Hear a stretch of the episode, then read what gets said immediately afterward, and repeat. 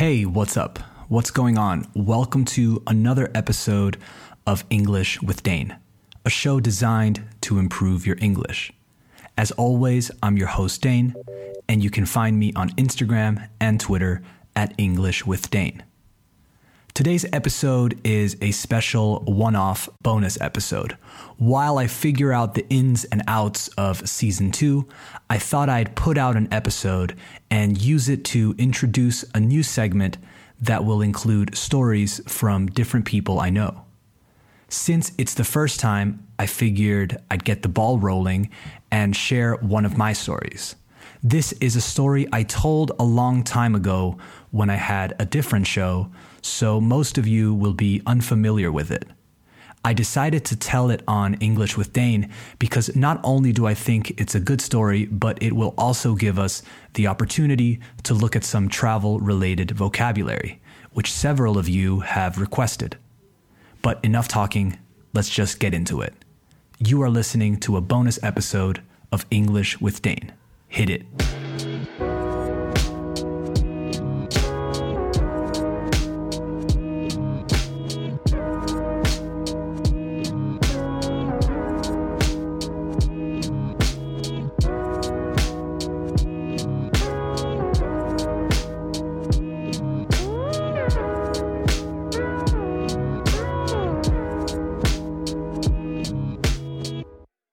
Breaking news this morning the arrest of 12 suspected terrorists in England for plotting attacks using bombs and explosives. CBS News correspondent Elizabeth Palmer is in London this morning with the very latest on this story. Hey, good morning, Liz. Good morning, Jeff.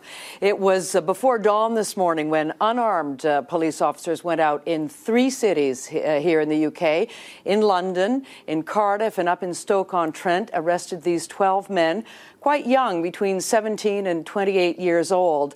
Um, and there's a, a, a, early reports, anyway, although they're still unconfirmed, say they were involved in a plot to detonate multiple bombs.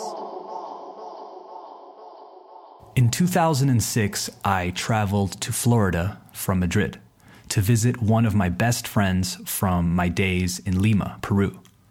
As many of you know, I grew up in a few different countries Peru, the United States, and Spain. Lima, Maryland, and Madrid, to be a bit more precise. During my time in Lima, I met some great people, one of which was my friend Juan Andres, or Juana as I called him. His mom is a friend of my mom's from school, and it just so happened that her son and I were in the same class and became really good friends. We had a lot in common, and we spent a lot of time together playing music, skateboarding, drawing, etc. Fast forward four or five years, and I was 17 years old, living in Madrid, and my friend Juana and I had lost touch a little bit. You know how it is at that age, and Facebook wasn't popular yet. It would still be a few years until Facebook became a standard tool to keep in touch. So, what we had was MSN Messenger, and that was pretty much it. But even then, we didn't keep in touch. So, we hadn't spoken in a few years, but then one day he called me out of the blue, and we ended up talking, terminamos hablando, for more than an hour.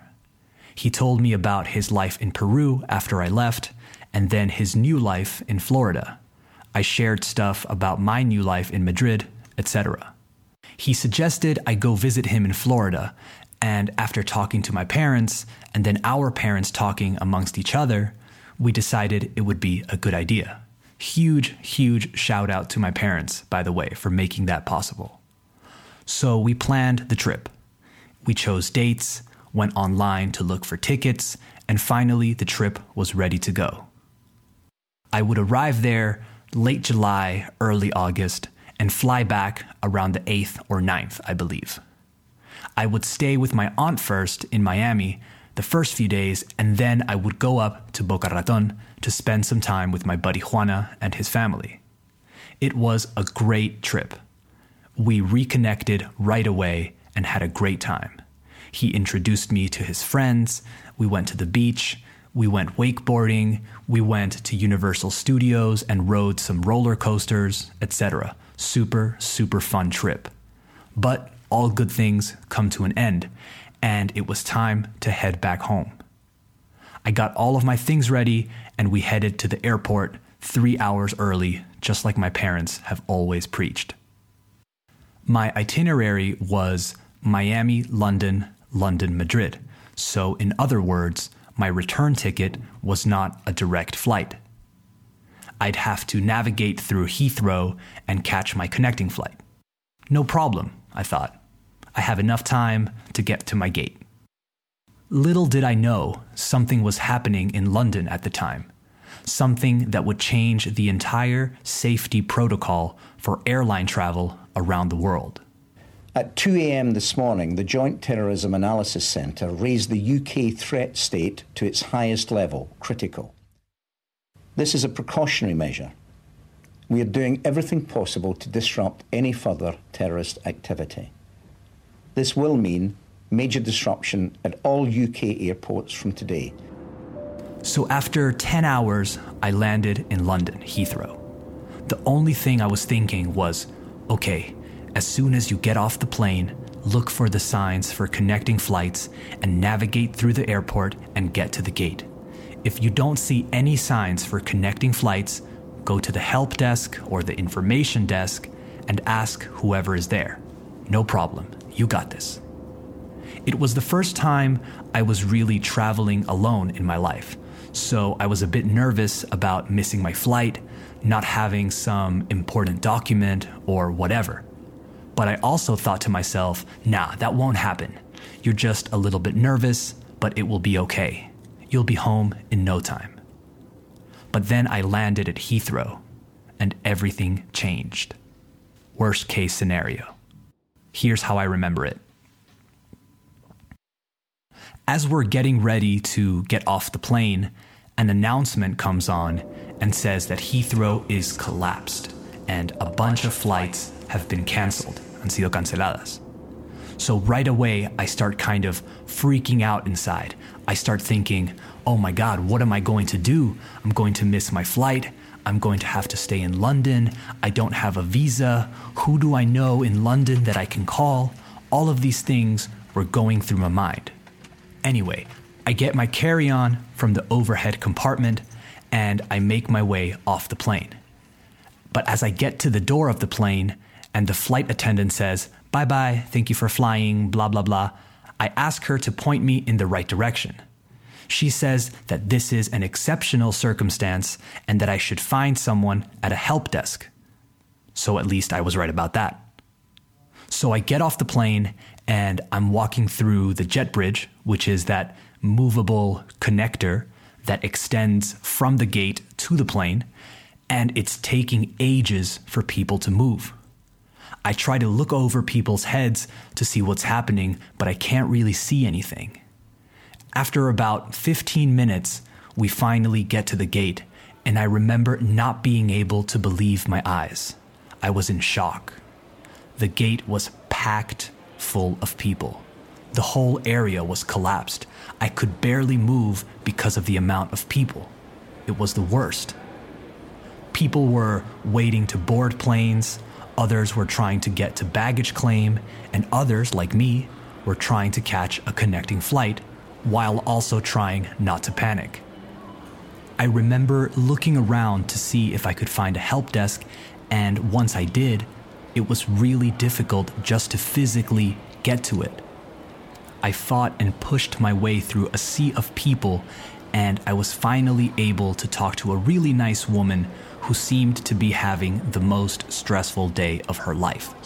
It was a stressful time for everyone involved. I asked her what was going on, and she basically told me that they were redirecting passengers out of the airport and then back in so we all had to leave the airport and get in this really long line to get back in. I was now really nervous about there being some issue with my passport, no visa, etc. I didn't know what to do, so I followed everyone that was on my flight and we left the airport together. After waiting in line for an hour or so, we got back into the airport. I found my way to the airline desk and waited again while they solved other passengers' issues. They were actually quite fast and helpful considering the situation. They put me on another flight and told me to go to the gate as soon as possible. And this is where things really got interesting. So, if you haven't figured it out by now, I flew the same day or just after the 2006 transatlantic aircraft plot was foiled. To foil, spelled F O I L, means to stop something, usually something undesirable or considered wrong, from happening. So, if you don't remember, the 2006 transatlantic aircraft plot was a terrorist plot or plan to detonate liquid explosives carried on board airliners traveling from the United Kingdom to the United States and Canada, disguised as soft drinks, as Coca Cola or Sprite or whatever. Now, the reason the airport was collapsed is because until that moment, nobody had ever tried to use liquid explosives to blow up a plane. Up until then, airport security only checked for weapons, drugs, and conventional explosives, let's say. But once the plot was discovered and they realized they were planning on using liquid explosives, everything had to change. Entire new safety protocols had to be quickly written and approved. New safety protocols that took into account, que tomaran en cuenta, that liquids were now a threat, una amenaza. Think about how crazy that is, though. I looked it up, and a plane lands or takes off every 45 seconds in Heathrow. That's around 213,000 passengers per day. I'm sure a vast majority of these passengers were carrying some form of liquids. Not just soft drinks, but saline solution for people with contact lenses, colognes, or perfumes, makeup related products like creams, gels, etc. Here's a short audio clip from a documentary I found on YouTube that features one of the main people in charge of writing this new protocol. We couldn't talk to the airline industry or the airport industry. We literally had to bring less than a handful of people into a room, get a secure laptop, and type up the protocol that was going to change the entire processing for passengers getting on airplanes. We were deciding whether to ban liquids, to perhaps ban carry on. So they couldn't speak to the airline industry nor the airport industry because it was extremely sensitive information, and divulging it or spreading it could have serious consequences. So they decided that passengers traveling from Heathrow would only be allowed to take a very limited selection of items in terms of carry on luggage. Check this out. We were only allowed to take a transparent plastic bag with our passports, our boarding pass, and money. That's literally it. Notice that I did not say mobile phones. Anything electronic or that relied on batteries was strictly forbidden. So I was standing in line, ready to board, thinking the worst part was over, when a few members of airport staff approached the line of passengers with a big trash bag and a bunch of small, transparent Ziploc bags. They came up to me and said, Hi, sir.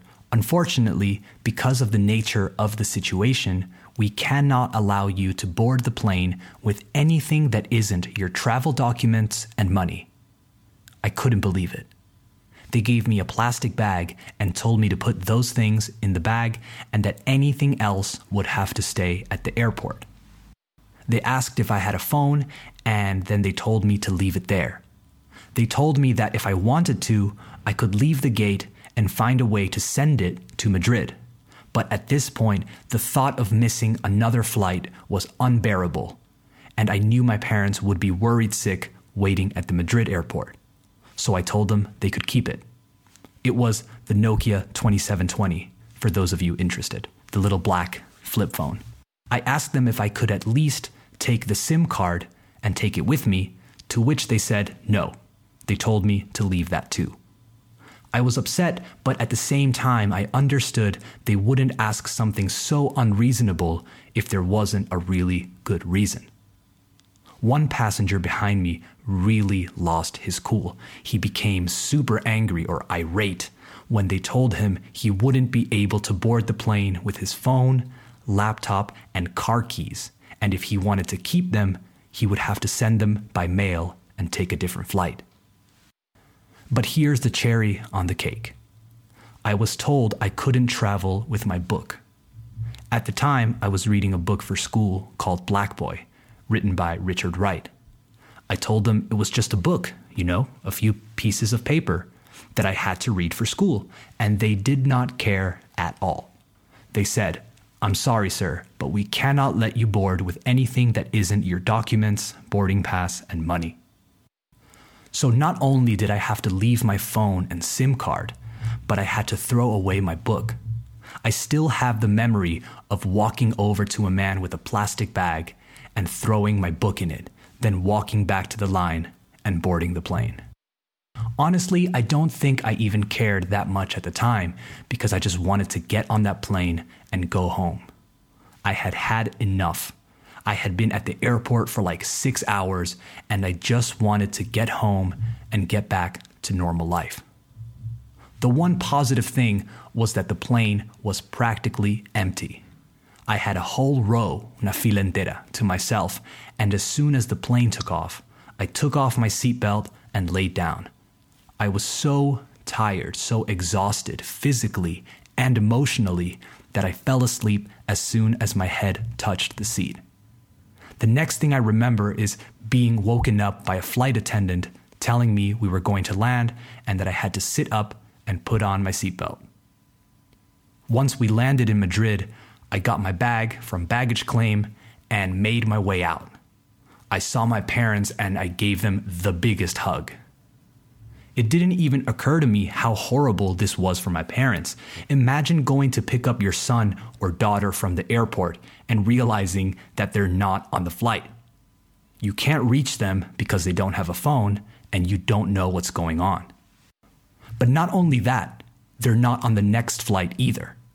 My mom told me that she went to the airline counter and demanded some information about the situation, but that the people working there told her they weren't allowed to give her passenger information. My mom argued with them, but once she told them I was underage, they were more flexible, more lenient, and they told her that I would be on the next flight out of London.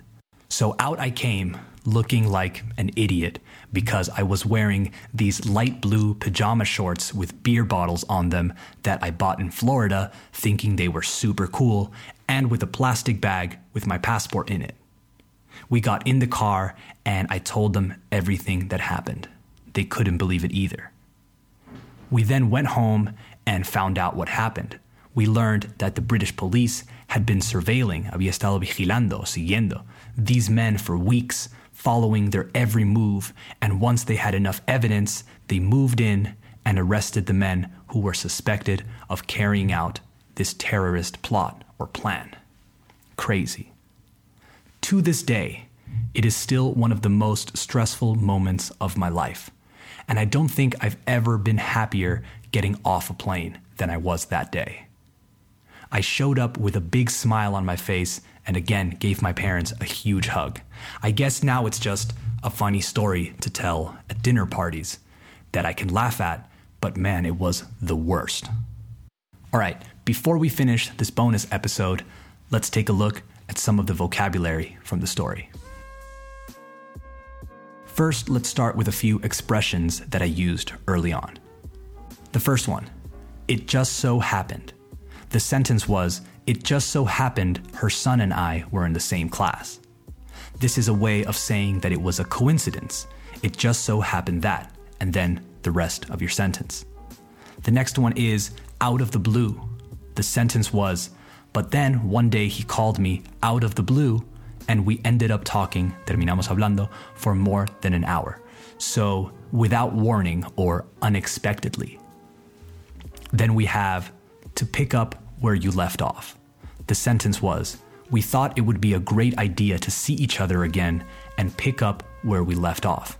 In other words, to continue or resume from where you stopped.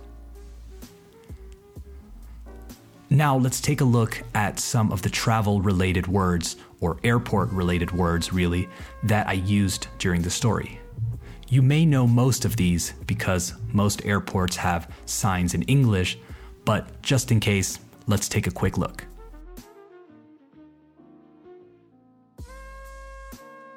The first one is itinerary. The sentence was My itinerary was Miami, London, London, Madrid. So, a route or a proposed route for a journey.